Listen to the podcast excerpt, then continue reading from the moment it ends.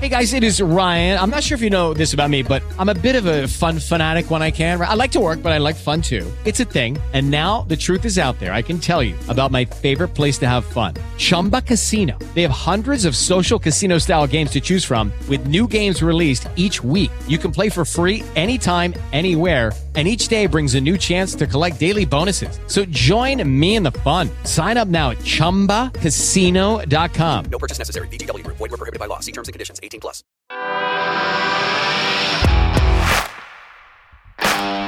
Bienvenido a Esto también es política, el podcast que habla tu mismo idioma, con Mario Girón y Miguel Rodríguez.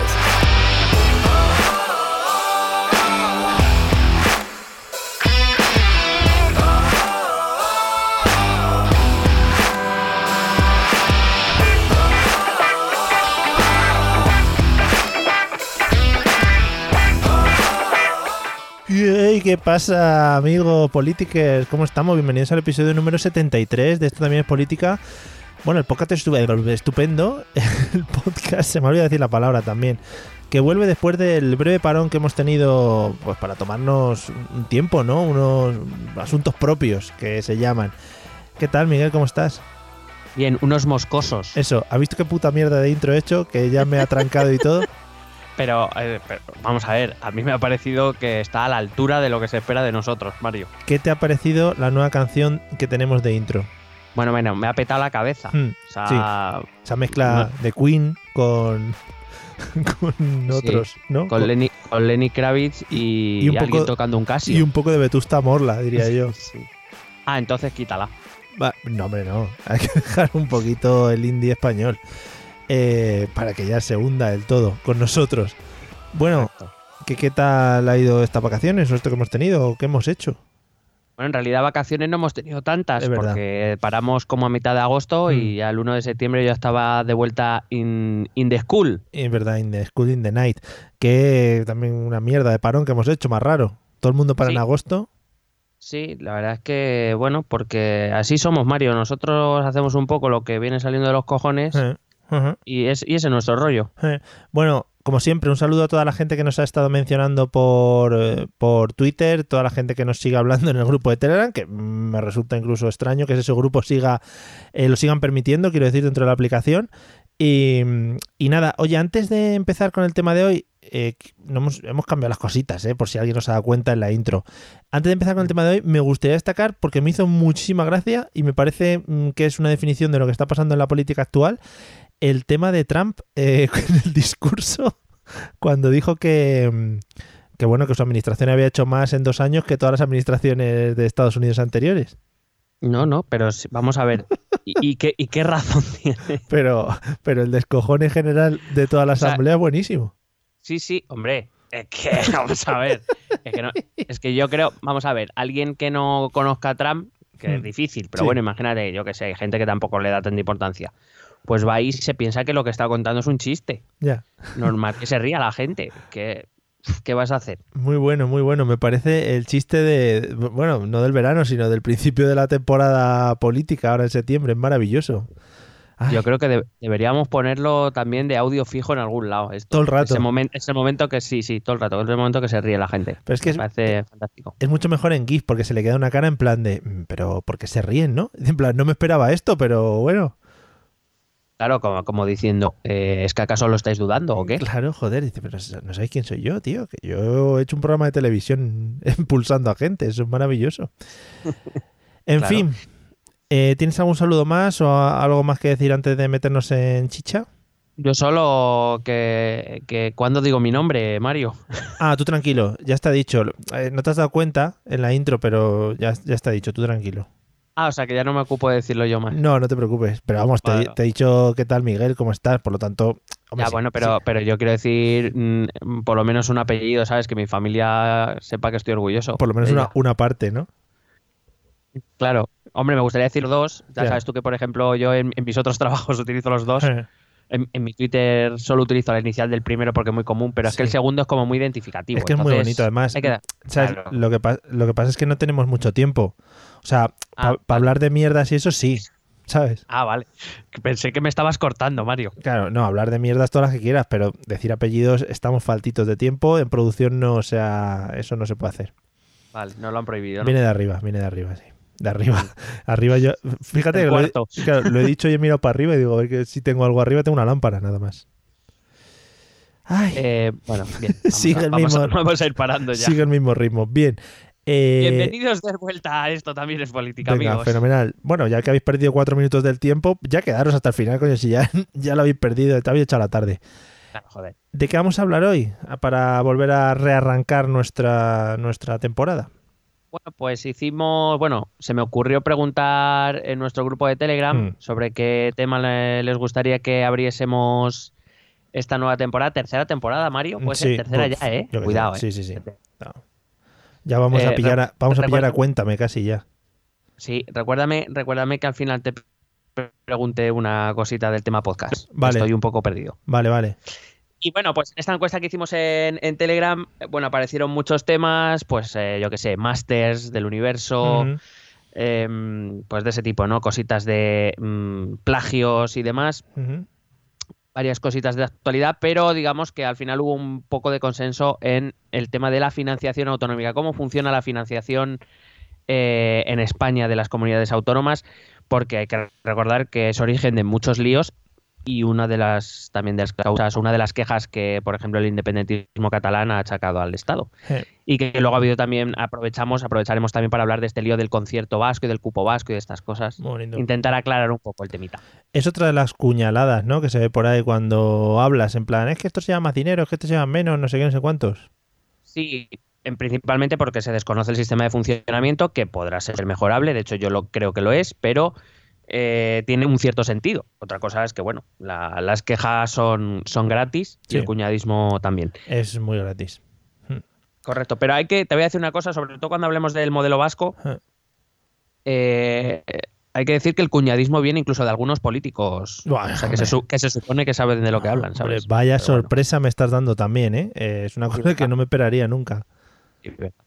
Bueno, pues si te parece, empiezo. Vamos al lío, por favor, que la gente está ansiosa. Bueno, pues mira, para empezar te voy a decir que el modelo de financiación autonómico actual, bueno, el modelo, eh, se supone que el modelo de financiación se revisa cada cinco años.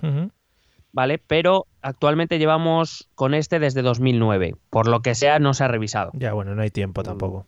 Claro, había otras cosas que hacer. No sé cuáles, pero algunas habría. Alguna por ahí. Bueno, pues es un. El sistema de financiación autonómico se escoge en un organismo que se llama Consejo de Política Fiscal y Financiera de las Comunidades Autónomas. Muy bien puesto el nombre. En, una- en- en un alarde de brevedad.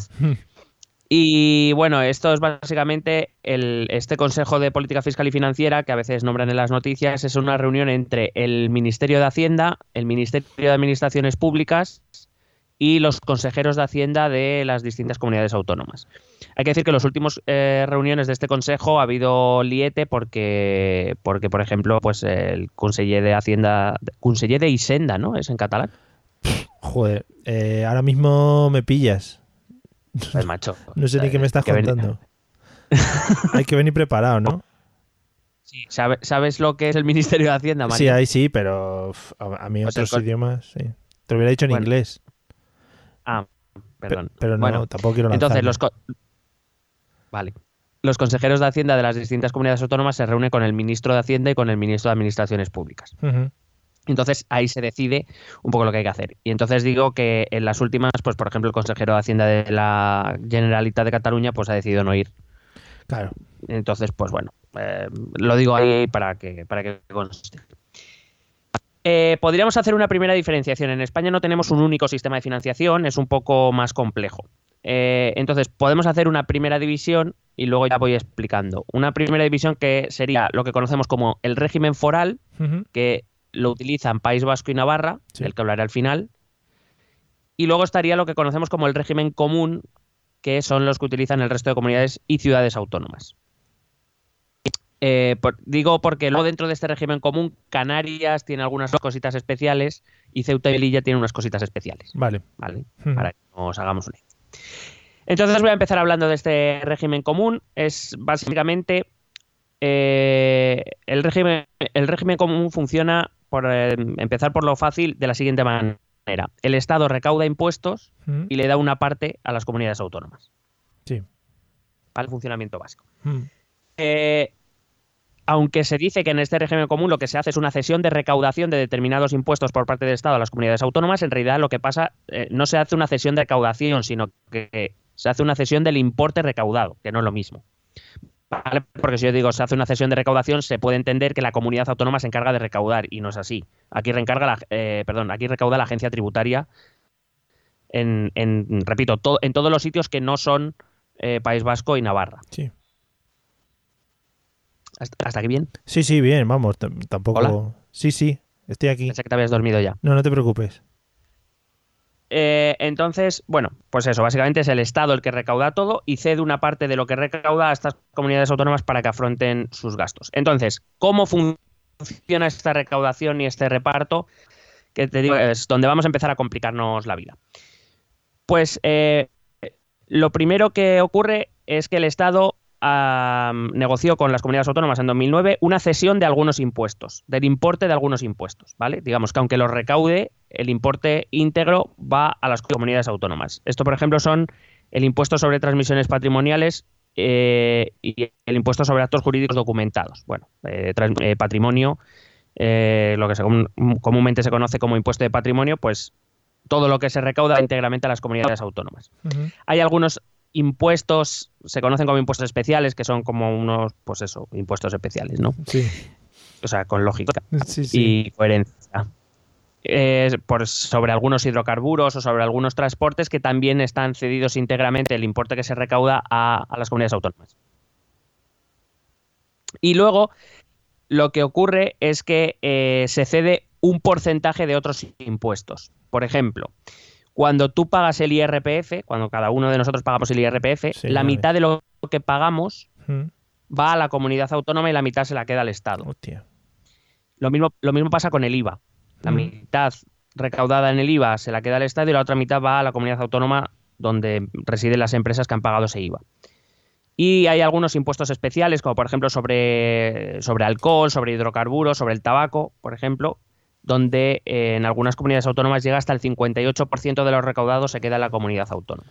Tengo, tengo, una, tengo una preguntita. Dime. Vale. Eh, has dicho antes que se reunía el Estado con las comunidades autónomas. ¿Me he escuchado bien? Sí. Vale. eh, Sí. En este caso, ¿qué facilidades se da o qué dificultades se encuentra dependiendo de quién está gobernando a nivel estatal y a nivel comunidad autónoma? Es decir, eh, ¿puede ser que esas negociaciones vayan hacia un lado vayan hacia otro dependiendo de quién está gobernando o da un poco igual? No sé si me explico. Mm, sí, a ver, teóricamente debería dar igual. Ya. pero todos sabemos que no. Quiero decir, eh, cuando... Ahora, ahora no ocurre, porque ahora la verdad es que está bastante dividido el tema, pero ha ocurrido, por ejemplo, cuando el Partido Popular tenía la mayoría absoluta, en las elecciones de 2011, si no recuerdo mal, gobernaba muchas comunidades autónomas, no sé si, fuera, si eran 10 u 11 de las Sí. 17. Sí. Con lo cual, hombre, tener un Consejo de Política Fiscal y Financiera con 11 presidentes colegas, hombre, siempre te va a hacer las negociaciones más fáciles. Es más difícil cuando, cuando gobierna uno y la mayor parte de las comunidades autónomas las gobierna otro. Claro, ahí, ahí se van, las negociaciones se hacen más duras. Pero al fin y al cabo, se tiene que llegar a algún acuerdo de alguna manera, porque estamos hablando de que para poder pagar todo nuestro estado de bienestar y todo lo que las comunidades autónomas tienen que afrontar, porque son competencias cedidas por el Estado, es que, es que se tienen que pagar, es que no queda otra. Ya.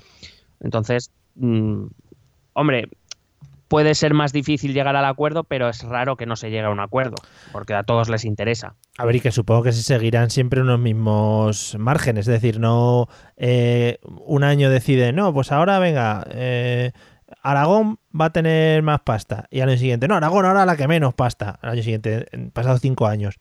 Digo que se seguirán más o menos unos, unos límites, dependiendo de la comunidad que sea. Bueno, sí, a ver, em, la negociación no funciona exactamente así. Ya, vale. Eh, No, no, es en Eh, plan, no es en plan subasta o tómbola, ¿no? Claro, no. Eh, la, la cuestión está, es- sobre todo, el, el problema no está, bueno, hay, hay dos discusiones normalmente en los consejos de política fiscal y financiera. Una es la, la- qué parte de los tributos se queda en unos y otros, el Estado y las comunidades autónomas. Siempre hay comuni- las comunidades autónomas siempre reclaman eh, que, que- les cedan más, más parte del impuesto y el Estado no, no quiere ceder. Claro, es, mm, es algo lógico. Y luego está la segunda parte de la recaudación, que es lo que vamos a explicar a partir de ahora, Sí. que es, digamos, eso es de las comunidades autónomas. Luego, con lo que el Estado se queda, digamos, va a hacer un reparto. Un reparto que tiene varios objetivos, que ya veremos que es un poco complicado y que principalmente lo que trata es, el Estado lo que trata es que no haya tantas diferencias entre las comunidades autónomas ricas y las comunidades autónomas pobres. Claro.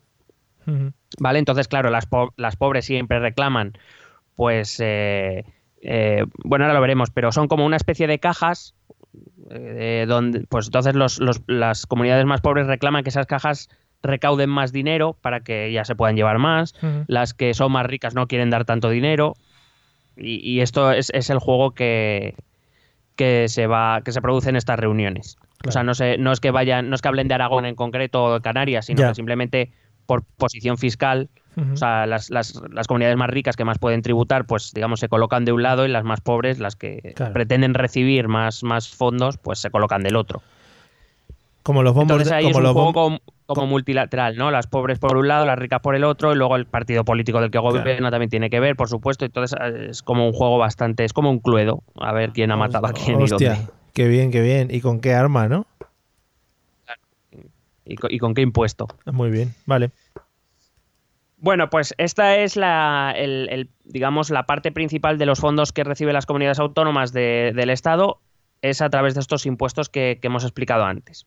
Y como digo ahora, hay una serie de fondos que se, que se llenan con, con lo que, con la parte que se queda al Estado, Sí. que digamos está, está destinado sobre todo a eso, intentar minimizar las diferencias entre comunidades autónomas. El primero de ellos se le conoce como el Fondo, el Fondo de Garantía de Servicios Públicos Fundamentales. Bien, ¿Vale?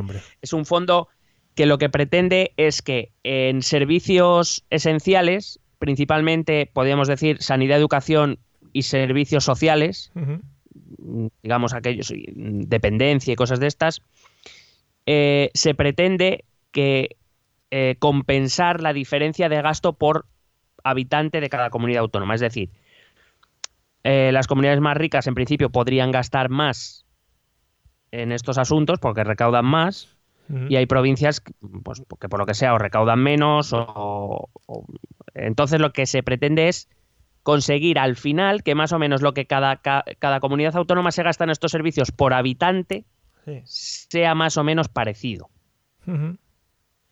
¿vale? Vale. Eh, entonces, eh, digamos que es algo automático, es decir, porque lo que pretende es igualar al máximo que pueda ese gasto, no es, no es algo, me refiero, Sí, que no se puede discutir, claro. Claro, mientras exista este fondo, esto funciona así. La decisión política sería crearlo o, dar o, o, digamos, o dotarlo de menos cantidad o lo que sí, sea. eso, o pero- mo- o modificar el algoritmo que utilizan para repartir el dinero. Entonces, eh, este ya es el primer fondo que hace que esas comunidades, porque aquí siempre están las comunidades ricas son las que se quejan, Claro. ¿no? De que siempre reciben menos de lo que ellas podrían recaudar y demás. Y en principio tienen razón, pero claro, cuando, cuando estas comunidades se quejan y algunos pues le siguen el rollo en plan cuñadismo, claro, es que no entienden que la parte esa es porque precisamente ellas son ricas y lo que se pretende es que las pobres no sean tan pobres. Claro.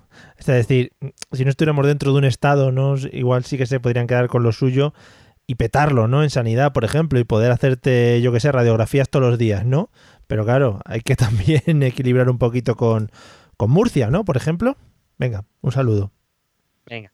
Sí, luego hablaremos de Murcia. Eh, claro, esa es, esa es la idea. Evidentemente, todos estos fondos, este, acabo de hablar del primero, pero vamos a hablar de tres o cuatro más, Ah. Pretenden equilibrar eso, que en- entre españoles no haya una diferencia, en este caso, por lo menos para los servicios fundamentales. Evidentemente, una comunidad rica se podrá permitir a- otros servicios que a lo mejor una comunidad pobre pues no va a poder. Pero por lo menos que en cosas como sanidad, educación, etcétera, más o menos, más o menos, eh, cada ciudadano reciba más o menos el mismo trato. Claro. No lo vamos a conseguir al 100%, pero bueno, hay que intentarlo. Eh, luego eh, está, hay otro fondo que se llama Fondo de Garantía de Suficiencia Global. Cuidadito el tema. Al ¿eh? loro. Garantía suficiencia global. Vale, Sí. estoy apuntando. El Fondo de Garantía de Suficiencia Global es un fondo que se asegura de cubrir las necesidades globales de las comunidades autónomas. Es decir, si con lo que ya se les ha repartido, más el Fondo de Garantía de Servicios Públicos Fundamentales, aún así hay eh, inversiones o gastos, vamos a considerarlos necesarios, para los cuales no hay recauda, o sea, no hay dinero suficiente que se les haya entregado a las comunidades autónomas, pues desde este fondo se les hace llegar lo que les falta. ¿vale? Sí. Eh, tiene, tiene mucho que ver, bueno, este, este fondo de suficiencia global se- es, es muy fácil de calcular. Se resta a lo que reciben, perdón, a lo, a lo que tiene previsto gastarse, se le quita lo que reciben por los tributos y por las transferencias del fondo del que te he hablado antes, de Sí. garantía de servicios públicos fundamentales. Si, si hay, todavía hay dinero que todavía te falta para poder cubrir todos tus gastos, pues este dinero sale de este fondo de garantía de suficiencia global. Vale. Por ejemplo, un algo que pudiera cubrir este fondo, un gasto así que se pasara de lo normal, podría ser, por ejemplo, la, eh, la organización de algún evento deportivo o algo así.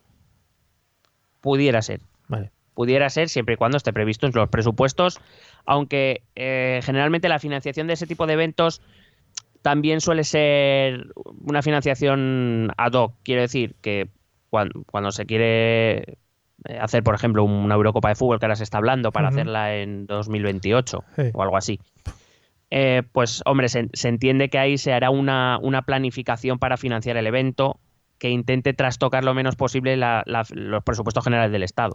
Evidentemente el Estado tendrá que poner dinero, la comunidad autónoma, las comunidades autónomas implicadas también y demás, pero claro, con eh, o sea, quiero decir, si fuese necesario, pues sí, saldría de aquí. Ya. Pero, pero en principio me refiero ya más a gastos más corrientes, pues yo Vale. que sé, alguna inversión en carreteras o, Sí. oye, mira, es que necesitamos asfaltar la, mm, cierto tramo de carreteras y es que con lo que tenemos no nos da. Bueno, Mm. pues sale de este fondo este dinero. Vale. En, en Madrid ya dejamos lo de las Olimpiadas, ¿no? O... Eh, sí, creo que después de un One Cup of Café con Leche en Plaza Mayor. Es que ya eh, ni, se lo plantea el Comité Olímpico Internacional. Todos los años Madrid llega allí y dice, "Va, por favor, eh, iros, volveros a casa. Ay, Sí, de hecho, de hecho, cuando presenta las nuevas candidaturas para la siguiente, alguien pregunta, ¿y el viaje para Madrid a cuándo? ¿Cuándo Sí, es? sí. Que, eh, yo ya estaba acostumbrado ahí. madre mía. Bueno, Que por cierto, el otro día volví a ver el vídeo del discurso en inglés de Ana Botella, aquel famoso, el Pero- del café con Juan Capos Café con leche en Plaza Mayor, a Relaxing Capo. ¿pero lo viste por gusto o cómo va esto? No, no, no, estaba haciendo zapping y lo vi y, y- y me quedé todo loco. O sea, era, es mucho peor de lo como lo recordaba, ¿eh? Es que solo nos quedamos con esa parte, pero el discurso es entero. O sea, se tira un rato hablando. Sí, sí, pero muy mal además. O sea, quiero decir. In the world. Sí, sí. Sí, claro.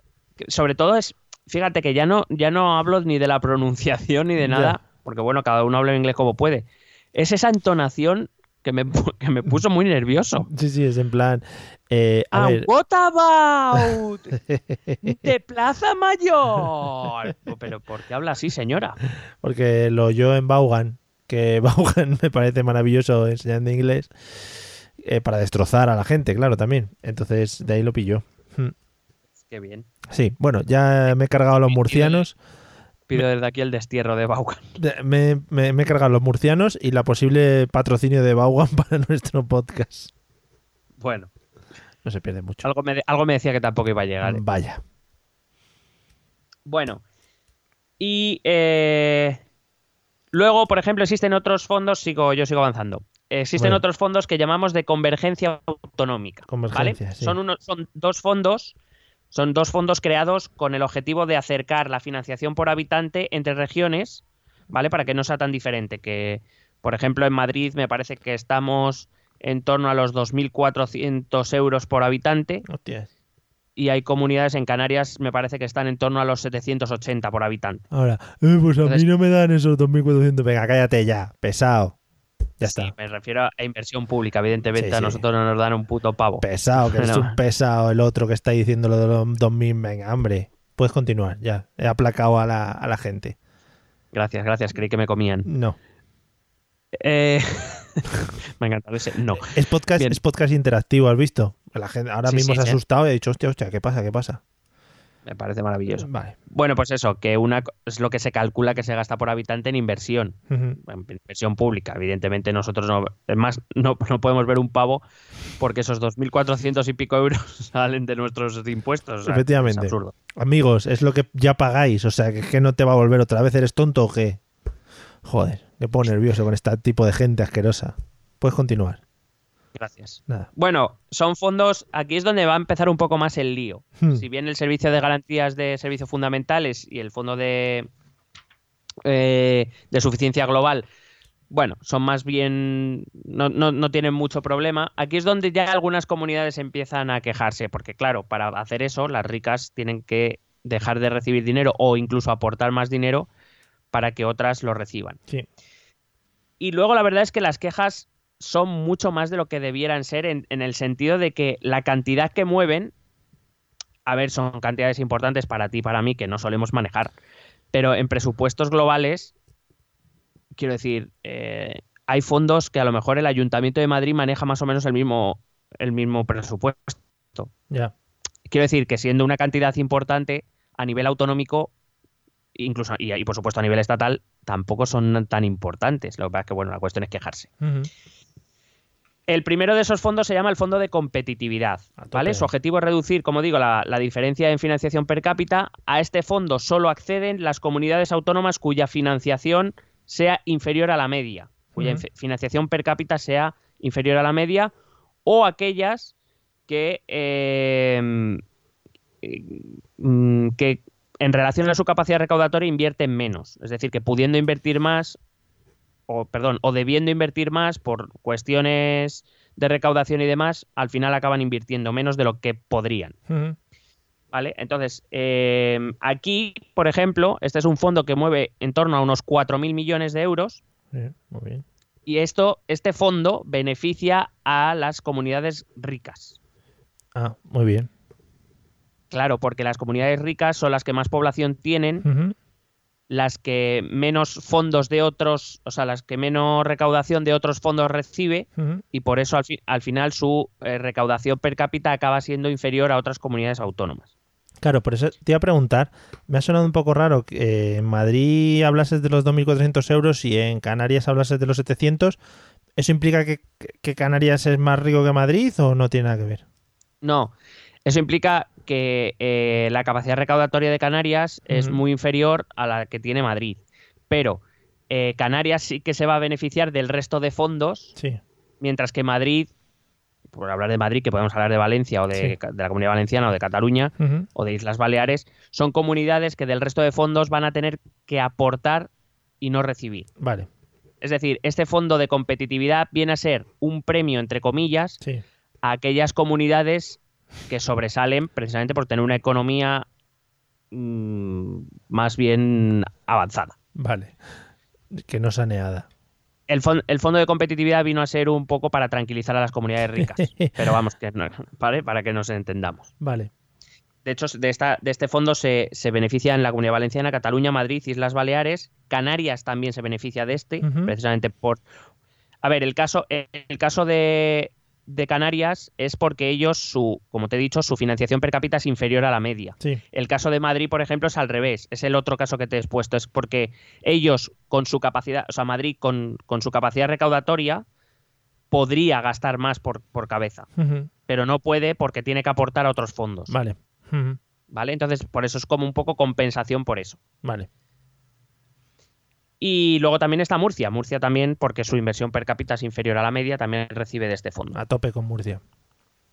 Vale, el segundo de estos fondos de convergencia autonómica se llama Fondo de Cooperación. Uy, Vale. bonito. Lo que se pretende es estimular el desarrollo económico de las regiones menos desarrolladas. Eh, pues eso, lo que se intenta es. Bueno, es, es un poco replicar lo que se ha hecho a nivel de la Unión Europea. La Unión Europea, España ha sido receptor de fondos europeos muchos años, Hombre, ya ves. Mm.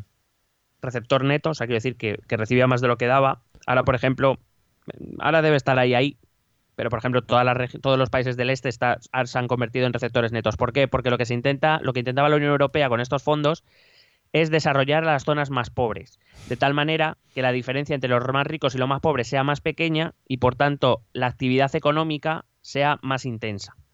Porque claro, si tú tienes países pobres, los países pobres no te van a comprar nada, Claro. Ni te van a producir nada. Ujú, Entonces, eh, por eso se invierte con esos fondos. Bueno, pues esto es lo que se intenta hacer un poco con el fondo de cooperación. Lo que pasa es que es muy pequeño. Aquí en España nos hemos desarrollado más por los fondos europeos que por los fondos propios. Este fondo más o menos maneja unos 2.000 millones de euros, que repito, a nivel global es bastante, es una cantidad bastante pequeña. Ya. Mm, Solo hay que recordar, por ejemplo, que Cataluña reclama que el Estado se lleva 16.000 millones de más cada año. O sea, quiero decir, Sí. pues 2.000 pues no. Claro, te iba a preguntar, ahora ya que lo sacas a colación, eh, supongo que el independentismo se moverá mucho con estas cifras para reclamar eh, parte de eso, para reclamar su salida del, del Estado. Bueno, sí, sabemos que es una de sus reivindicaciones que ellos, eh, que bueno, que el Estado español les expolia. Hombre, en Lo roba. que viene a claro. ser que, re- que es en- ens no, porque eso me incluiría a mí. Ah. Lens, lens roba. Les roba, sí. Sí. Eh, claro, o sea, ellos parten de la idea de que eh, el Estado recauda en Cataluña mucho más. Ellos dicen 16.000 millones, pero ahora te explicaré de dónde salen esos 16.000 millones muy rápidamente y algún día sí que nos metemos en, en jardines. Vale.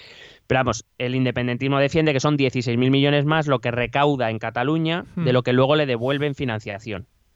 Ya. Y claro, una de las quejas es esa que, que viene a decir que si somos un Estado independiente podremos tener 16.000 millones más de presupuesto, que es, por cierto, una falacia también, os digo. Vaya. Entonces, te explico las dos cosas. Lo primero, lo de los 16.000 millones es siguiendo un método de contabilidad que se llama flujo económico, que no es real porque ese, ese flujo económico no cuenta las inversiones, o sea, los servicios que el Estado tiene para todos los españoles independientemente del lugar en el que estén. Sí. Por ejemplo, eh, el hecho de tener un radar en la carretera de Barcelona, pero que esté en la provincia de Zaragoza, el flujo económico no lo contabilizaría como, inver- como inversión pública en Cataluña. Pero claro, esos, los, los radares en el sistema de carreteras es nacional y por tanto todos los radares, independientemente de dónde estén, es inversión pública que es válido para todos los españoles. Sí. O por ponerte otro ejemplo, cuando se cuenta el servicio de defensa, solo el, método del flujo monetario, el que usan los independentistas, solo cuenta la parte del ejército asentada en Cataluña, es decir, las bases de Cataluña. Pero eso es como decir que entonces las bases de Zaragoza o de Morón de la Frontera o de, o de aquí del Goloso Sí. no, no defenderían Cataluña en caso de ataque, porque Mm. como no están en Cataluña, Bueno, Cuan- a ver, lo que, lo que quiero decir es que el, ejer- el ejército, el servicio de defensa, defiende a todos los españoles independientemente de dónde tengan el- los cuarteles. sí. Pero claro, eso el flujo monetario no lo cuenta. Entonces, ese es el método que siguen los independentistas. De hecho, se calcula que la diferencia eh, real podría estar teniendo, o por ejemplo, ellos se quejan mucho del Museo del Prado. El Museo del Prado es un servicio público que está sentado en Madrid. Ellos dicen que como está en Madrid, eh, a ellos no les cuenta, pero eh, claro, es, es algo nacional. Que esté en Madrid no quiere decir que no sea tan de, tan de los catalanes como de los madrileños. Mm, En realidad lo estamos pagando todos. Sí. Entonces, eh, se calcula que más o menos eh, la diferencia real podría ser en torno a unos 4.000 millones, pero claro, esos 4.000 millones salen de todo esto que estamos hablando, de todos los fondos que reciben las comunidades menos eh, desarrolladas del país o menos afortunadas económicamente. Cataluña es una, es una región muy desarrollada económicamente, tiene mucho comercio, por cierto, muy favorecida por muchos gobiernos eh, durante mucho tiempo, y estoy hablando de siglos, eh, igual que lo ha sido el País Vasco. Entonces, claro, eh, parece lógico pensar, aparte porque la Constitución dice que la financiación autonómica está basada también en, en la solidaridad entre territorios, parece lógico pensar que las comunidades más ricas cedan parte de su poderío económico a las más pobres para que éstas puedan seguir desarrollándose. A mí me parece algo lógico. Y fíjate que yo cambiaría el sistema de financiación por otra cosa, pero mm. ese, ese, ese principio de solidaridad a mí me parece fundamental dentro de un país, porque si no, al final vamos a acabar todos viviendo en tres comunidades autónomas, Claro, que son las ricas, trabajando todos allí, y el resto, pues nada, que se quede las cabras. Hmm. Te iba a decir, claro, eso llevaría un flujo migratorio de la leche a las comunidades donde está la pasta, si no, ¿para qué te vas a quedar en el sitio donde no tienes dinero? Claro, Cataluña, que todos sabemos que es igual que Madrid, la Comunidad de Madrid, Hmm. o por si para que, que no vean que es algo, Se te ve, refiero, es una cuestión, es una ve. cuestión lógica. Sí. mucha gente ha vino a vivir a la Comunidad de Madrid porque Madrid, principalmente por la ciudad de Madrid, pero luego el cinturón industrial del sur, o, quiero decir, han sido regiones donde se ha invertido mucho y por tanto aquí pues ha habido más posibilidades de desarrollo mm, económico, personal y laboral. Pues, ¿Qué ha pasado? Pues que aquí a Madrid han venido de todas las regiones de España Sí. y a Cataluña han venido de todas las regiones de España.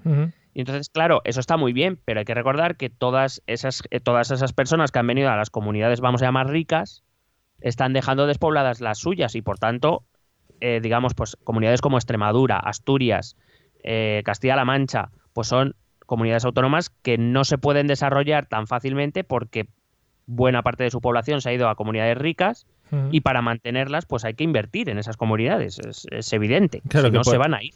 Claro que por mucho que se haya ido gente, allí todavía quedan personas, ¿eh? No olvidemos, por favor. Claro, y a esa, y a esa gente hay que dotarlas de sanidad, de educación, Claro. de otros servicios sociales, y eso hay que pagarlo, evidentemente.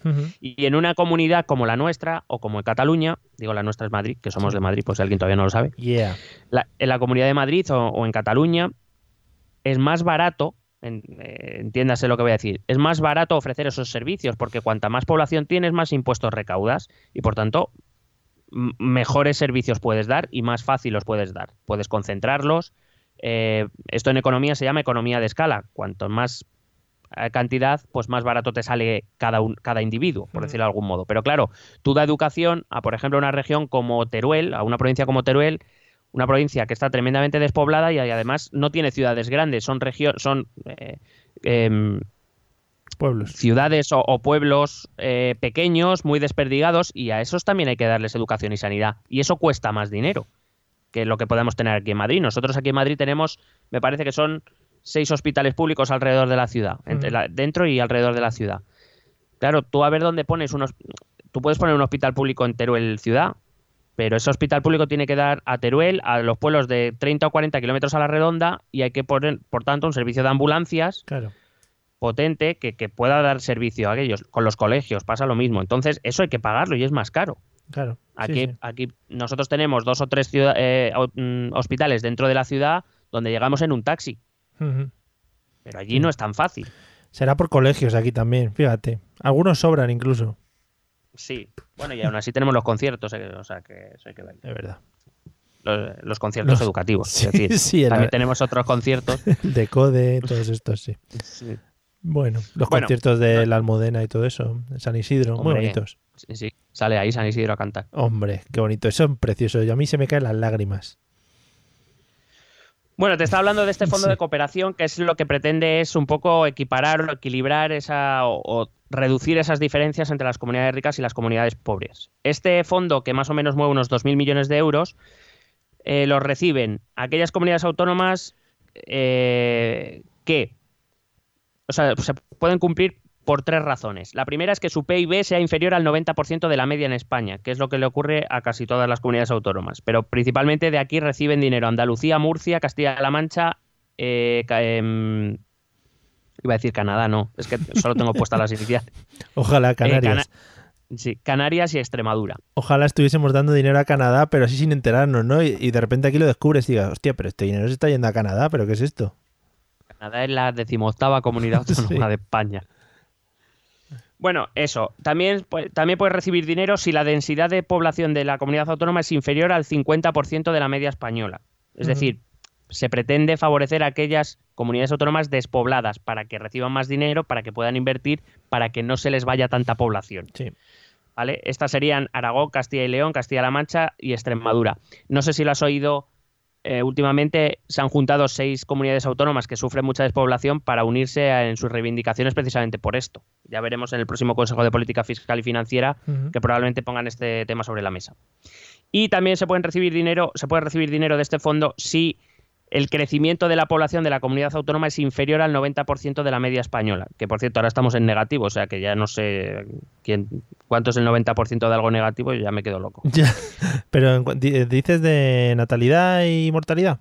Sí, hay que- bueno, crecimiento de población, Oh. diferencia de natalidad y Sí, mortalidad en un año, Oh, eh, vamos, lo que es la tasa de crecimiento vegetativo. estamos muriendo. y- Bueno, Sí, estaba muriendo más. Des- sí, ahora, bueno, ahora supongo que empezaremos a recuperar. Estábamos en crecimiento negativo ya desde hace tiempo, solo que nos sostenía la inmigración. Hmm. Ah, Y ahora, o sea, nuestra natalidad sigue descendiendo y además los inmigrantes se fueron. Claro, es verdad. Entonces, ahí hemos tenido un problema. Supongo que si la economía vuelve a ir un poco para arriba, pues empezaremos a recibir inmigración otra vez. Hmm. Y esta, por ejemplo, en esta condición entrarían Galicia, Asturias, eh, Rioja, Aragón, Extremadura y Castilla, y Castilla y León, por ejemplo. ¿Vale? Evidentemente, las comunidades ricas aquí no aparecen ninguna porque su PIB es superior a las demás, porque su densidad de población es superior y porque su crecimiento de población, quiero decir, eh, su natalidad y mortalidad más o menos será parecida, supongo, en todos lados. Bueno, será un poco inferior la mortalidad, deduzco, y un poco superior la natalidad, y además es donde se recibe la inmigración. Entonces, ninguna de estas comunidades tiene esos problemas. Y por último, pues voy a acabar hablando de que eh, luego está eh, otro fondo llamado de compensación interterritorial, que es destinado a gastos de inversión. O sea, este, el dinero que se recibe de este fondo es exclusivamente para, para gastar en, proyectos ya presentados. O sea, no es te doy el dinero y haz con ello lo que quieras. Sí. Como podía pasar con la anterior, sino que es, mira, presentar un proyecto y si eso te lo financio. Que suelen ser proyectos de infraestructuras principalmente. Y, y claro, también lo que pretende reducir esa brecha de infraestructuras y de inversiones entre unas comunidades y otras. En Cataluña invierten mucha gente, en, Galicia pues no. Ya. Entonces, eh, pero vamos, es un fondo muy pequeño también, porque de aquí solo salen 432 millones de euros. Quiere decir que tampoco... Sí, supongo estos proyectos se presentan por comunidades, ¿no? O sea, no puedo llegar y decir... no, no. Son proyectos regionales, tienen que ser autonómicos. Vale. Hola, quiero abrir un bar, ¿no? Y eso no me lo financian. No, para eso tienes otros instrumentos, por ejemplo el ICO, sí. el Instituto de Crédito Oficial, o si no ya te tienes que ir a un banco. Vale. No, pero bueno, las, luego las comunidades autónomas sí que tienen, eh, últimamente, sobre todo en los últimos años, han, abierto muchas ayudas para emprendedores y demás. Hmm, vale, bueno, lo miraré para mi bar, para mi bar, sí. Sí. Y luego hay que decir que las comunidades autónomas tienen capacidad para imponer impuestos propios, pero claro, tienen una limitación que es muy grande, que es que no pueden poner impuestos sobre algo que ya tenga un impuesto estatal. Es decir, por ejemplo, si ya existe un impuesto sobre los chicles, pues la comunidad autónoma no puede, no puede poner más impuestos sobre los chicles. Tiene que buscar actividades que el, Estado no haya grabado. Claro. ¿Y hay algún ejemplo que sepas? O... Bueno, por ejemplo, eh, eh, muchas comunidades autónomas tienen impuestos sobre, eh, es que ahora no me sale la palabra, eh, digamos, por traslado de residuos, no es traslado la palabra, pero vamos, por ejemplo, los residuos para cuando se tratan en, plantas incineradoras o demás, pues se cobra un impuesto. Lo de las basuras y eso. No, lo de las basuras es autonómico. La ah. recogida de basuras es, perdón, es local. No es o provincial, dependiendo del caso.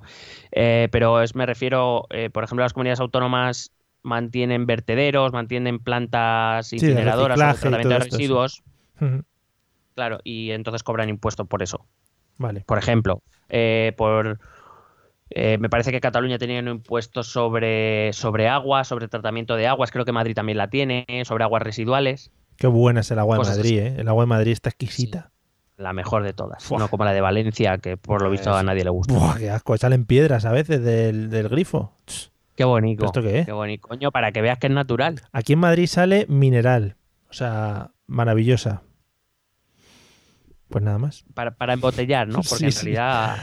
Es donde la todas las, todas las marcas de agua es con o sea, con manantiales, excepto las empresas de Madrid que es lo ponen en un grifo y cierran con una botella y ya lo venden. Lo ponen en inglés, from the grifo, y quedan como Dios. Maravilloso. Correcto. en fin. Bueno, así más o menos, más o menos sería el, meollo de lo que es la financiación del régimen, lo que llamamos el régimen común. Luego te he dicho que dentro de este régimen común había dos excepciones, o hmm. digamos dos cositas especiales un poco, que son Canarias y luego Ceuta y Melilla. Canarias goza de un régimen económico fiscal especial basado principalmente en que son unas islas que están a tomar por culo.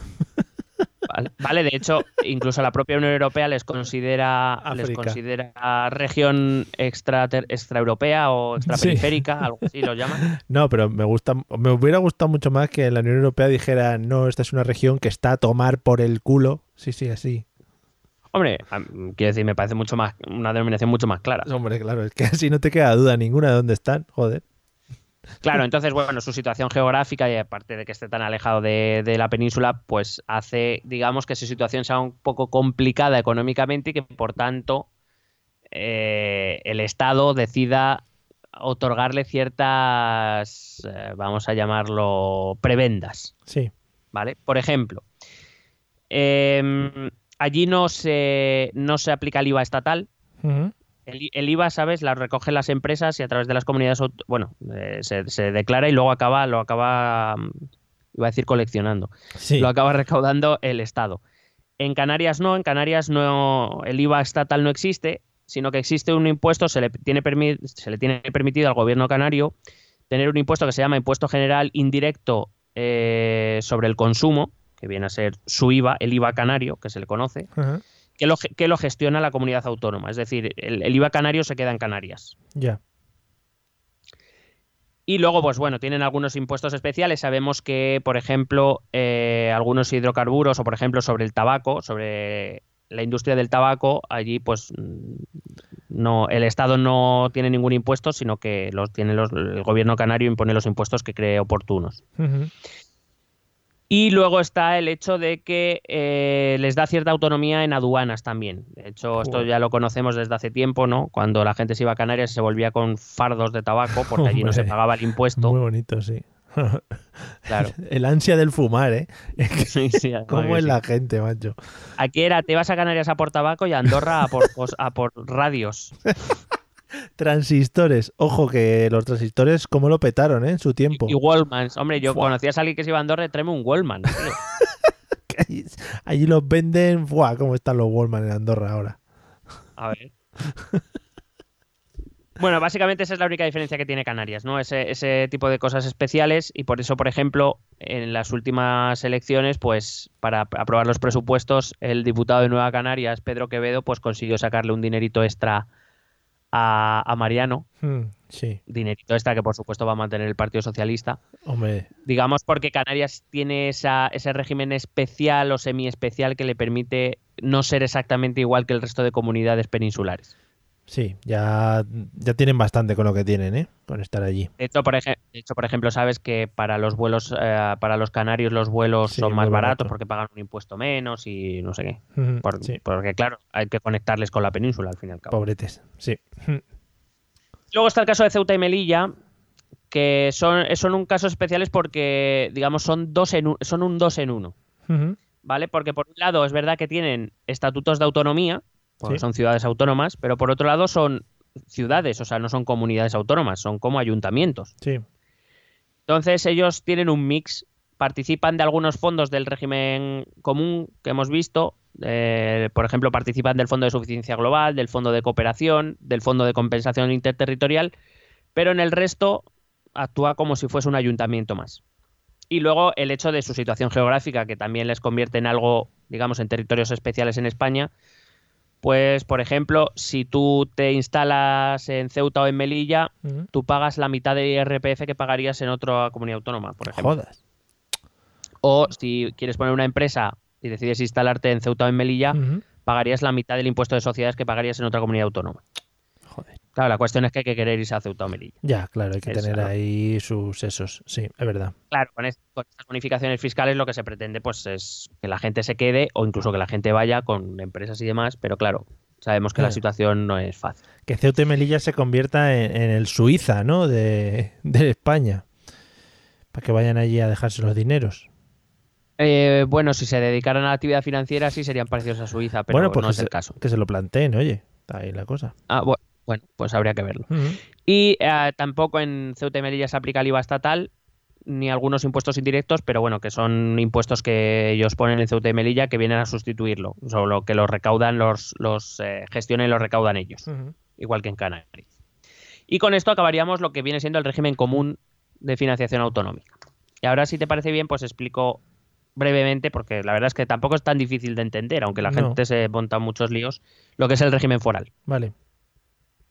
Bueno, eh, el régimen foral viene a ser el sistema de relaciones tributarias entre País Vasco y el Estado y entre Navarra y País Vasco, porque parece que cuando hablamos del concierto solo hablamos del concierto vasco o del cupo vasco y parece que Navarra no existe, pero Navarra también tiene lo mismo.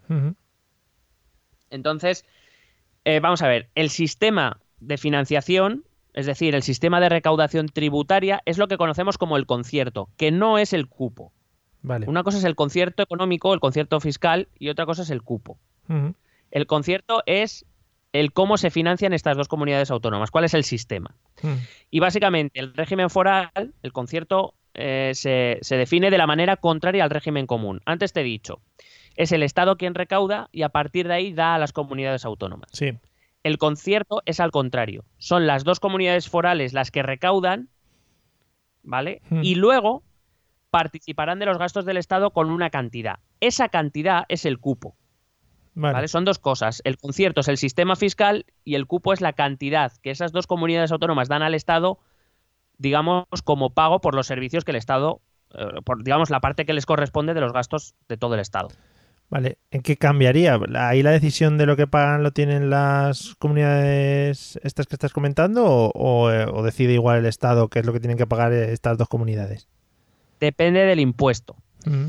Eh, en algunos casos se limitan a ellos gestionar y recaudar los impuestos que el Estado hace, solo que en vez de recogerlos o recaudarlos la agencia tributaria, lo hacen la- la- las haciendas va- vasca y, Navarra. bueno, en- concretamente en el País Vasco lo recogen las, las haciendas de las tres diputaciones y la Hacienda Navarra, como por ejemplo es el caso del IVA. El IVA ellos no lo pueden, o sea, estas comunidades no tienen eh, no tienen capacidad de modificar el IVA, pero sí tienen capacidad de modificar prácticamente el resto de impuestos.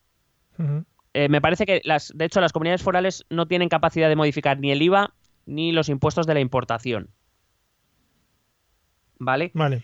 Y de hecho te diría que sobre estos impuestos, además ellos ni siquiera intervienen. Creo que además el IVA tampoco lo recaudan ellos Ya. lo recauda la agencia tributaria. El, si- eh, quitando estos dos, impuestos a la importación y el IVA, todo el resto lo recauda el- eh, las haciendas propias. Y eh, en principio ellos no tienen capacidad de modificar los impuestos estatales, excepto en, el- en algunos casos. Por ejemplo, creo que el IRPF ellos sí pueden modificarlo, pero con la condición de que no se desvíe mucho de lo que el Estado marca. Es decir, lo que no puede ser es que, por ejemplo, eh, para los demás de los que cobran más de 100.000 euros al año haya un régimen fiscal del IRPF, tiene que pagar un 42%, por ejemplo, y que en el País Vasco ese- esa misma gente pague un 20%. No lo, eso el Estado no lo permite. Puede ser que se mueva hacia el 40 o hacia el 44, eso ya dependerá de la Hacienda, pero poco más. O sea, quiero decir que tampoco es que haya... Lo que se pretende evitar es una cosa que se llama dumping fiscal. Sí, que no se flipen. Correcto. Vale. Pero bueno, es lo que te digo, ¿no? Estas, estas comunidades, o sea, lo que es el concierto vasco o el concierto navarro, básicamente, es que estas dos comunidades son, digamos, tienen un sistema, tienen una agencia tributaria propia. ¿vale? Que ellos gestionan, recaudan, eh, liquidan, tienen su propia ins- inspección de Hacienda, Sí. ¿vale? Digamos, es como la agencia tributaria, pero a nivel eh, de estas dos comunidades autónomas y ellos gestionan los, los impuestos. Y, eh, ya te digo, tienen que hacer una contribución al Estado por los servicios que el Estado les ofrece. Y eso es lo que conocemos como el cupo. Cupo. Todo el mundo habla del cupo vasco, pero eh, también existe el cupo navarro. Sí. Pero debe ser que de ese no se queja la gente. Que todo esto, Bueno. todo esto es por eh, raíces históricas o por dónde viene. Sí, las, las- los derechos forales vienen, sí, sí, tienen raíces históricas. Hay que decir que, por ejemplo, incluso Franco mantuvo los derechos forales, por ejemplo, es, es que no me parece, bueno, sí, de Álava. Eh, eh, País Vasco tiene tres provincias, tres, diputaci- tres diputaciones forales, Ujú. Guipúzcoa, eh, Vizcaya y, y, y Álava. Y bueno, digamos que Álava se mantuvo en el bando nacional y como las otras dos fueron al bando republicano, cuando Franco ganó la guerra, les eliminó los derechos forales a las dos diputaciones forales que se habían rebelado contra él por considerarlas traidoras, que fueron Guipúzcoa y Vizcaya. Pero Álava se mantuvo, entre comillas, leal a, a Franco durante la guerra y incluso durante el franquismo Álava mantuvo sus fueros, por Mm. ejemplo. Quiero decir que ni siquiera Franco se atrevió a quitar los fueros. Es algo, es algo muy arraigado en la sociedad vasca y la sociedad navarra. Entonces, cuando, cuando, por ejemplo, Ciudadanos propone que hay que eliminar el concierto vasco, eh, a ver, en realidad ellos, si el concierto funcionara como debiera, Sí. estarían haciendo lo mismo, solo que con un proceso diferente. Pagar- acabarían pagando lo que les toca por lo nacional y, y Claro. el resto se le quedaría para financiación autonómica. La cuestión está en que a lo mejor el, el problema está en el cupo, no en el sistema del concierto. De hecho, yo soy muy, muy partidario del sistema del concierto. Claro, Porque, que, que igual. eh, por ejemplo, en el- Perdona. No, eh, que igual, ya digo que igual estudiado de, de una manera buena y lo que dices tú, que se, que se establezca un concierto bien, bien orquestado, ¿ves? Eso también, eh, podría aplicarse al resto de comunidades. Claro, es que, por ejemplo, el concierto hace que el gobierno vasco y el gobierno navarro tengan una cosa que muchas veces el resto de comunidades autónomas no tienen, que se llama la corresponsabilidad fiscal. Claro. Es decir, el gobierno vasco, si gestiona mal los impuestos y los presupuestos públicos, Claro, es culpa suya. claro. hombre, puede, siempre se le echa la culpa a Madrid, evidentemente, de cualquier cosa. Mm, Pero no, pero los ciudadanos vascos y navarros saben que sus impuestos los gestiona su propia comunidad y su propio gobierno. Sí. Entonces, ¿qué hace? Claro, dice, no es que la comunidad autónoma es una, o sea, el País Vasco es una comunidad autónoma que está súper bien gestionada, claro, porque tienen responsabilidad fiscal ante sus votantes y ante sus ciudadanos, porque, eh, por ejemplo, Cataluña, Madrid, Galicia, Andalucía siempre pueden decir que no les dan dinero suficiente desde Madrid, pero eso el País Vasco y Navarra no lo pueden decir, Ya. porque no, lo, porque no es Madrid quien recauda y les da. Se quejan del cupo, ¿Vale? El cupo es, tienen que dar, como claro. digo, la, ca- la cantidad que País Vasco y Navarra tienen que dar al Estado por los servicios que el Estado ofrece. Se quejan de que pagan mucho.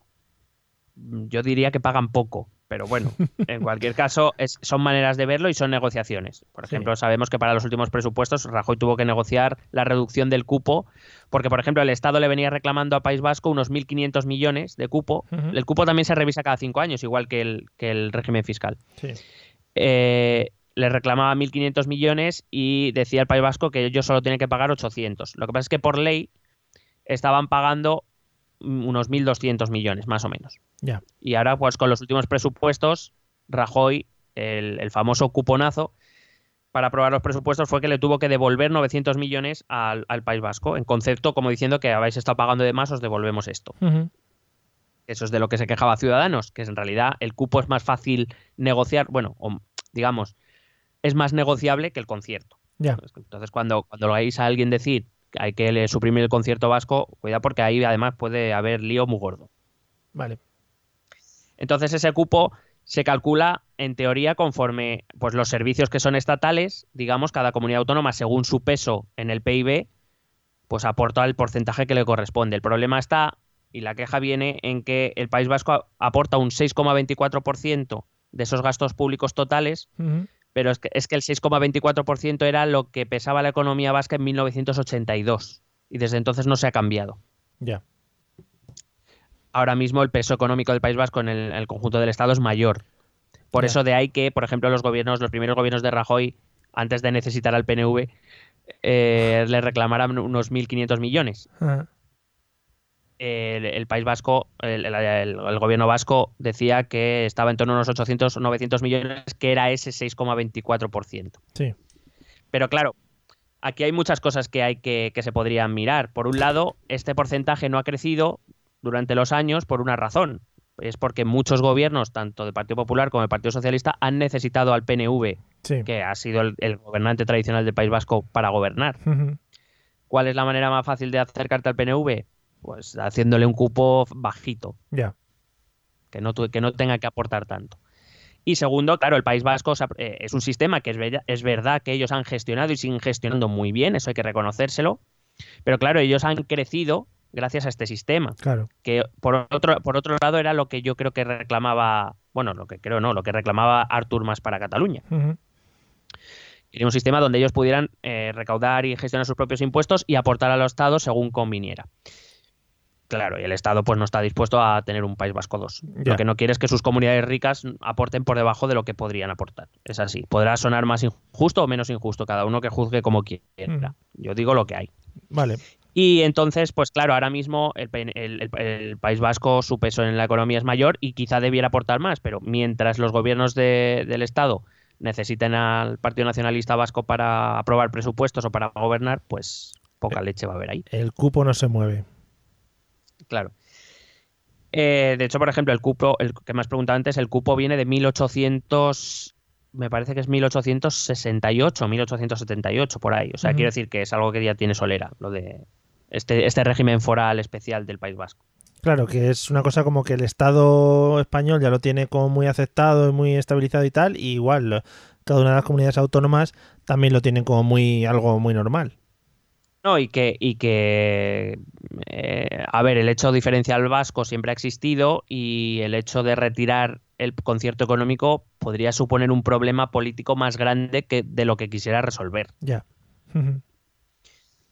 Y bueno, ese es el caso del País Vasco, pero Navarra, claro, siempre se habla de País Vasco, pero Navarra hace lo mismo. Navarra aporta un 1,6, tiene un cupo del 1,6% del gasto eh, del Estado eh, a nivel nacional, pero ese 1,6 es exactamente lo mismo que, que el País Vasco. Es el 1,6 pesaba Navarra en 1982. Ahora tiene más peso dentro de la economía española, pero sigue pagando un 1,6%. Pues bueno. Aquí hay, otro- hay otras motivaciones políticas, aparte de las, de las eh, históricas, hay otras motivaciones políticas, como por ejemplo que manteniendo esta, entre comillas, independencia fiscal de Navarra, pues se reducen las posibilidades de que Navarra se quiera anexar al País Vasco. Ya. Pero bueno, eso ya son temas que no nos, co- que no- en los cuales no me voy a meter. Muy voy bien. a acabar ya, Sí, si te parece bien, me parece genial. voy a hablar del, del FLA. Hombre, Voy a hablar del FLA. muy bonito. No, del FLA, ¿no? Bueno, el FLA son las siglas de Fondo de Liquidez Autonómica. Oh, yeah. Em, decía que aparte de todo este sistema de financiación, hasta el año 2012, bueno, sí, hasta el año 2012, las comunidades autónomas podían, igual que un Estado, salir a vender deuda propia. Pero cuando vino la crisis, claro, cuando Moody's y Standard Poor's eh, pues deciden bajar el bono eh, de, de cada de las comunidades autónomas, de casi todas las comunidades, a bono basura, Sí. claro, ya nadie quiere comprar. Y si quieres, y si quieres conseguir financiación a través de deuda, tienes que pagar intereses muy altos. Entonces, en el año 2012, el gobierno de Rajoy crea este FLA, el Fondo de Liquidez Autonómico, que es, en vez de acudir a los mercados donde os van a sajar si queréis conseguir financiación, lo que vamos a hacer es, eh, el Estado se convierte en un prestamista, Sí. ¿vale? Yo, pre- el, eh, yo Estado, pre- eh, el Ministerio de Economía presta dinero a las comunidades autónomas con unos intereses más bajos de lo que se os piden en el mercado. De hecho, fíjate que en el año 2012 se empieza a pedir un 5% de interés, que dirás, uy, qué alto, sí, es muy alto, pero en esa época, por ejemplo, a las comunidades con bono basura se les estaba pidiendo entre un 12 y un 13% de interés. Joder, ya, ya ves. Lo que pasa es que como la situación no mejoraba, en los años ya 2014, 2014 no lo sé, 2015-2016 seguro, el Fly ya estaba dando dinero sin intereses. Es decir, te lo, te lo presto, me lo tendrás que devolver, pero sin interés. Ya. Eh, y de hecho este fondo, eh, es- eso sí, el dinero que, se, que las comunidades recibían de este fondo era para pagar deuda. Es decir, lo único que hacían era sustituir deuda principalmente con entidades financieras por deuda con el Estado. Una deuda que era más barata, una deuda que evidentemente el Estado, si necesitas más tiempo, te lo va a dar, porque al fin y al cabo forma, se forma parte de las mismas administraciones públicas, pero que claro, eh, el FLA te exige, primero, que dediques ese dinero a cubrir deuda y segundo, que hagas los ajustes económicos necesarios para poder afrontar la devolución de esa deuda con el Estado en algún momento. Eh, se sabe así rápido. Si mm, muchos de los fondos o no sé si parte de todos estos casos de corrupción que han salido eh, ha sido tocando dinero de alguno de estos fondos supongo que algunos sí. Sí, pero el, el problema es que, eh, bueno, España tiene un problema sobre esto, o yo creo que España tiene un problema sobre esto, que es que cuando se dan fondos para cosas concretas, nadie se encarga de fiscalizar si de verdad se usan esos fondos para esas cosas concretas. ya ¿Vale? Entonces, eh, pues bueno, a- al final acabamos con el Ministerio de Hacienda interviniendo en las cuentas de las comunidades autónomas para ver dónde ha ido ese dinero, pero tampoco es fácil averiguar si el dinero que se utiliza para una cosa viene del FLA o viene de otro sitio. Entonces, eh, sí, claro, eh, por ejemplo, mm, se cree, por, yo por poner el ejemplo así que se me ha venido a la cabeza, tendría que investigar más, pero por ejemplo, cuando se está acusando a los políticos catalanes de malversación por la organización del referéndum del 1 de octubre, sí del no referéndum del 1 de octubre, eh, se cree que se, se pudieron utilizar fondos cedidos por el FLA, que no estaban destinados para eso. ya Entonces, claro, pero hay que seguirle la pista al dinero. El problema es que aquí, en España en general, porque aquí, por ejemplo, también ha habido muchos problemas con fondos europeos. por ejemplo, el tema de los ERES, si te acuerdas, hablábamos que había muchos fondos europeos destinados a reinserción laboral. Sí, sí, sí. Claro, el problema es que nadie se dio cuenta hasta que llegó Europa y dijo, oye, que yo te he dado una pasta, ¿en qué la habéis gastado? Claro. Y entonces dijeron, ah, ah, que había que decirte en qué la estábamos gastando. Ah, que esto no era free. ah, pues, pues espérate, vamos a mirar papeles y descubrieron el pescado. Claro. que si volquetes y cosas de esas que nos gusta aquí. Claro, entonces, ¿qué pasa? Que cuando viene alguien serio como la Unión Europea te dice, no, no, es que usted me tiene aquí que, que justificar que yo el dinero que le he dado para esto se lo ha gastado en esto. Pues claro, entonces es cuando salen las vergüenzas. Y aquí pues no teníamos esa costumbre que le vamos a hacer. Claro. Spain. Son unos cachondos, los europeos. Bueno, acabo diciendo que este flat eh, ha movido desde 2012, ha movido en torno a unos 300.000 millones de euros. Uy. Como ves, mucho más que todos los fondos juntos. Por Sí. eso te digo que quejarse de un fondo de 4.000 millones me parece absurdo. Ya. Y la comunidad que más fondos del FLA ha recibido, ha, según los datos del segundo trimestre de 2018 que he mirado en el Ministerio de Hacienda, Oh, yeah. que son datos oficiales, Joder. Eh, la comunidad que más ha recibido ha sido Cataluña, desde 2012 Uh, estoy hablando, ¿eh? es, sí. es el acumulado. Cataluña ha recibido más de 57.000 millones de euros. Luego estaba la comunidad valenciana, que ha recibido más de 38.000 millones de euros. Sí. Andalucía, que ha recibido casi 27.000 millones de euros. Y la cuarta sería Castilla-La Mancha, que ha recibido unos 11.000 millones de euros. Madre mía, chico. Sí, esa es la cosa. Pero Em, esto, vuelvo al tema de independentismo. Eh, no hay quejas en cuanto a esto, es decir, la deuda la han ido pagando porque el Estado les ha ido prestando. De esto no hay queja. No.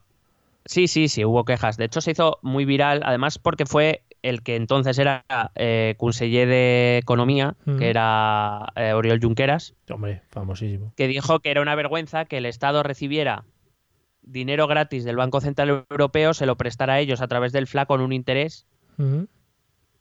Que- y entonces esa, esa afirmación que es totalmente falsa porque el Banco Central Europeo tiene prohibido financiar estados, Sí. ¿vale? Eh, lo que pasa es que, eh, claro, a, a día de hoy en los mercados la deuda española es vendible y la deuda catalana no. Ya. Y, y entonces ahí, desde ahí es de donde se financia el Estado, de, de vender su deuda pública. Y entonces, eh, sí, claro, ha habido problemas y entre otras cosas porque también algunos eh, comentarios he oído que este- estos fondos recibidos del FLA deberían ser perdonados por parte del Estado como parte de lo que el Estado le debe por haber recaudado de más en Cataluña. Claro que sí, hombre. O sea, por, claro, entonces, pues bueno, por el expolio y todo esto. Pero bueno, esto, ya- esto es retórica que la verdad es que metiéndonos en los datos no tiene ningún sentido, pero bueno, claro, como nos aprovechamos del desconocimiento de la gente, pues ya tú oyes algo, lo das por verdad absoluta y, y hasta luego. Y entonces, por ejemplo, eh, el último dato que te quería decir es, por ejemplo, el dato de Valencia. Valencia es una, la comunidad valenciana es una comunidad que no- normalmente se queja de estar infrafinanciada. Es decir, que recibe menos fondos de lo que debiera. Sí. Pero es que hay que recordar que Valencia lo que tiene es una deuda de cojones. Hombre. Quiero decir, Valencia, tiene, Valencia, por ejemplo, es una de las pocas comunidades autónomas que el balance le sale negativo, porque Sí. realmente Valencia es una comunidad rica. Eh, sí, sí. El, proble- el problema es que sus gobernantes, tanto a nivel eh, autonómico como a nivel provincial y local, les han metido en, en deudas, pero impresionantes, que no pueden afrontar. Es que ahí han estado los, más, los más fieras, han estado ahí, eh, también te digo. Claro. Por eso digo que en el régimen fiscal ellos salen en negativo, igual que Madrid o que, o que Cataluña, porque es una comunidad rica en sí misma, el movimiento Sí. económico que tiene es importante, es una comunidad en la que se ha invertido bastante. Pero claro, eso, está, eso, es, un- eso es una cosa, la otra cosa es la deuda. Ya. la que, que la comunidad valenciana tiene que afrontar. Por eso, por ejemplo, del FLA ha recibido más de 38.000 millones de euros para cubrir deuda Sí, sí. no es porque esté infrafinanciada, que en realidad sí está infrafinanciada, pero claro, la responsabilidad en este caso es más de los gobernantes que han tenido allí en la comunidad que Sí. del Estado. Sí, sí. Unos, unos fieras, ya digo. Unos piezas. Lo que pasa es que lo que pasa es que, bueno, el Estado también tiene su parte de responsabilidad porque cuando se empezó a llevar allí la Copa Vela de América, la, la la Fórmula Copa América de Vela, 1. perdón, la Fórmula 1, Mm. que si la Ciudad de las Artes y las Ciencias, que Qué Calatrava bonito. barato, barato no lo cobró. joder, qué bonito. y, to- y todas estas cosas el Estado lo vio bien. Quiero decir, es, es lo que te digo, no hay un control. O sea, y en ese momento, cuando una comunidad autónoma hace eso, el Estado tendría que decir, ¿qué estás haciendo? Relaja un poco. Sí.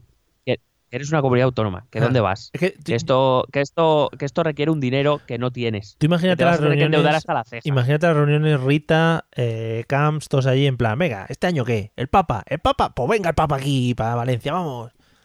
Claro, son cosas que precisamente baratas no son. El Papa ha subido en un Fórmula 1. Venga el Papa en un Fórmula 1 ahí, vamos. Claro, sí, ¿no? Claro, son, son cosas que no son baratas y que, y que superan la capacidad económica de la comunidad valenciana. Mm.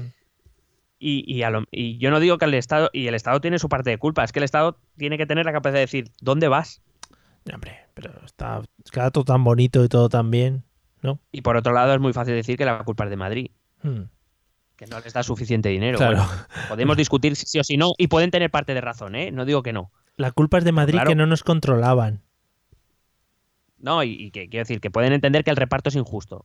Podemos hablar de lo que tú quieras. Y podrán tener parte de razón, no digo que no. Pero claro, oiga, mírense ustedes primero lo que, eh, lo que allí se ha liado. Que salían por mayoría absoluta, recuerdo. Hombre, claro, nos ha jodido. En fin. Bueno, pues eso. Y con esto he acabado. ¿Qué te ha parecido? Muy bien, muy bien. Eh, Más o menos, nos hemos enterado más o menos. nos hemos enterado bastante, sí, además ha quedado muy, muy claro de dónde salen las cosas para que luego no nos quejemos unos u otros. Y, hombre, a ver, yo entiendo que al final tiene que haber quejas, pero es que tiene que ser una compensación. Al final todo se tira para que estemos todos más o menos compensados. Sí, claro. Yo, por ejemplo, cuando, cuando veo el- el- la queja de Cataluña, yo la puedo entender porque si Cataluña es considerada comunidad histórica como lo es País Vasco, porque País Vasco puede tener un régimen de, de concierto y ellos no. Esa queja la puedo entender. Por otro lado, creo que también es del- de recibo entender que en Cataluña se ha invertido en los últimos eh, dos siglos, se ha invertido mucho. Y, y, oye, eh, tienen mucha población de origen extremeño andaluz y claro, sus comunidades autónomas se vacían de gente, no han recibido tanta inversión. Creo que es justo que parte de su riqueza vaya a, la a las comunidades que están sufriendo, porque sufren, por ejemplo, esa despoblación o, o esa desinversión. Me parece mm, poco lícito decir que, desde, es, es mi opinión, ¿eh? esto sí que es opinión, me parece poco lícito decir que Cataluña debería decidir, porque no sé si has oído todo este argumento, pero es el de, no, si nosotros queremos ser solidarios, pero queremos decidir cómo y cu- cuánto. Claro, sí, nos ha jodido. Hombre, pues claro, claro, pero me parecería muy poco justo, la verdad, desde mi punto de vista. ¿eh? Bueno, pues nada, ya teniendo todos los datos sobre la mesa, eh, seremos capaces de entender todos estos eh, análisis que se hacen sobre el dinero que mandan unos o mandan otros. Quería hacerte caer en la cuenta de una cosita Sí. que hemos hablado antes fuera de micro sobre el tiempo que iban a durar los episodios de esta temporada, ¿recuerdas? Se me pasa un poco, ¿no? No, bien, bien, bien, te digo, no pasa nada, pasa nada.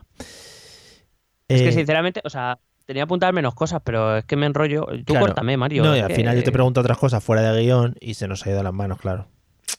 eh, pido, pido perdón a, La- a- a los de arriba. La culpa es de a los, Madrid. del, a, los, a los del cuarto, la culpa es de Madrid. La culpa es de Madrid, sí, efectivamente.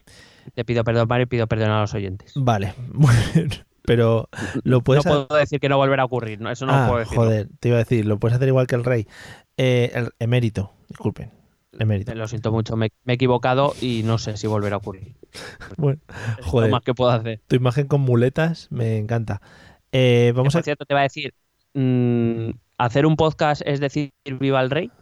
Pregunto. eh, ¿Qué es lo que sí. dice Pablo Casado? Hombre. Que tener- sacar dinero del cajero es decir viva el rey. Sí, sí, sí, sí. Pero además, mm, hay un. eh, han sacado ese audio justo en el programa de radio de la vida moderna.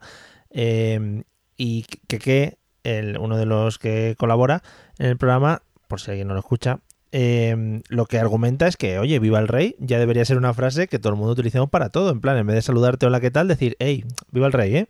Venga, viva el rey, como argumenta el señor Pablo Casado. ¿no? Pues eh, a partir de ahora me voy a despedir así. Pues viva, pues viva el rey. Eh, vamos a escuchar mm, los métodos de contacto. Viva el rey. ¿Quieres preguntarnos algo? ¿Proponernos algún tema? ¿Exponernos tu opinión? Ponte en contacto con nosotros. Es muy fácil. Envíanos un correo electrónico a esta dirección. Esto también es política.gmail.com. También puedes escribirnos en nuestra página de Facebook. Esto también es política. O en nuestra cuenta de Twitter, arroba etepolítica. O si lo prefieres, visita nuestro blog. Esto también es política.wordpress.com. Recuerda que puedes suscribirte a nuestro canal de YouTube. Y si quieres charlar con nosotros directamente, únete a nuestro grupo de Telegram. Busca el enlace en nuestras redes sociales. Porque tú también formas parte de Esto también es política. Joder, maravilloso método de contacto que, vamos, mm, siguen siendo los mismos. O sea, ahí somos coherentes a tope. O sea, yo me daría un Hombre. 80 de coherencia.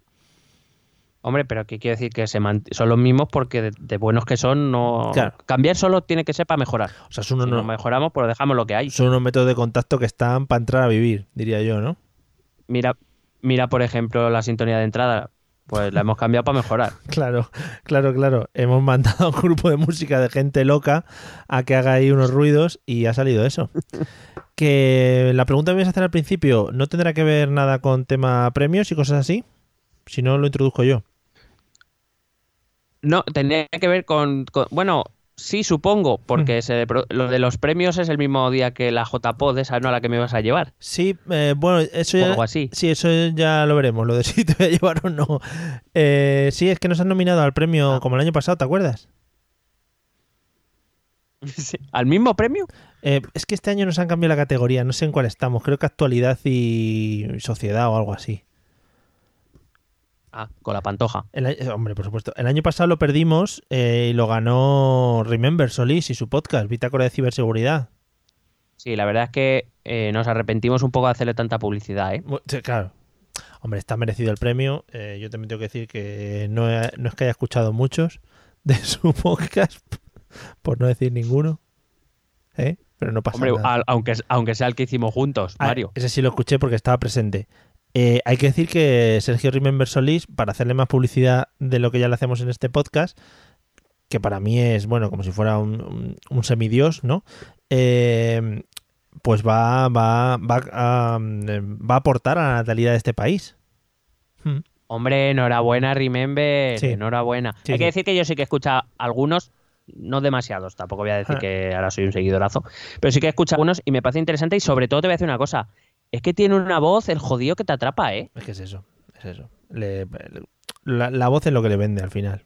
Sí, sí, sí, sí. Pues sí, creo- lo del conocimiento y eso es secundario. Eso es una mierda. Pero pues creo que está haciendo un podcast contando su experiencia con su mujer de cómo va el tema del embarazo y eso. Eh, ¿Te sientes plagiado? Porque últimamente estaba muy así el plagio, ¿eh? Sí, bueno, bueno, no, la verdad es que no, porque yo ya esas cosas ya no tengo tiempo para hablar de mi paternidad, que me estoy volviendo loco en general, Y no sé cómo te lo voy a decir. efectivamente.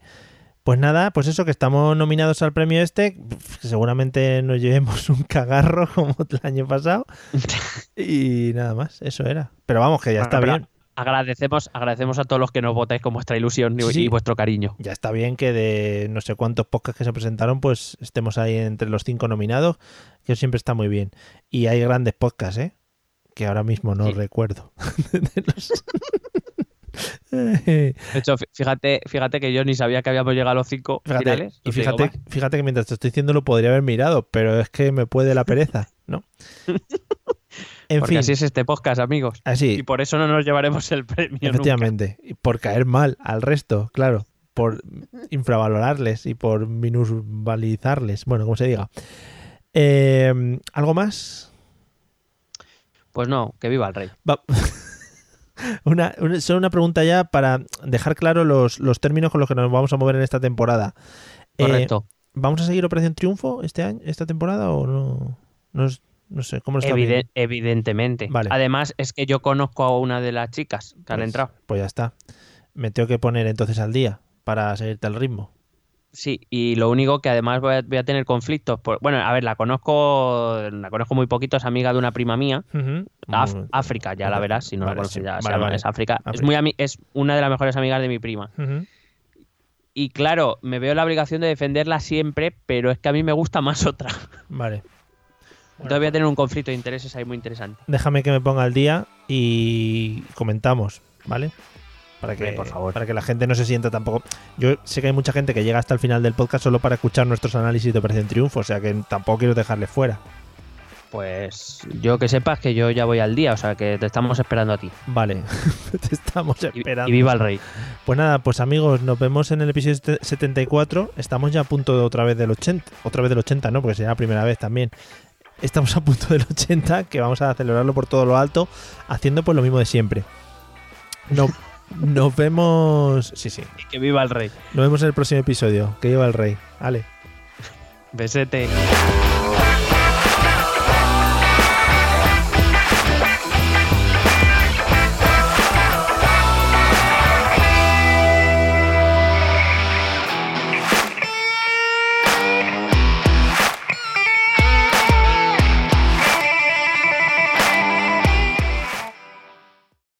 Lucky Land slots, you can get lucky just about anywhere. Dearly beloved, we are gathered here today to. Has anyone seen the bride and groom? Sorry, sorry, we're here. We were getting lucky in the limo and we lost track of time. No, Lucky Land Casino, with cash prizes that add up quicker than a guest registry. In that case, I pronounce you lucky. Play for free at LuckyLandSlots.com. Daily bonuses are waiting. No purchase necessary. Void where prohibited by law. 18 plus. Terms and conditions apply. See website for details.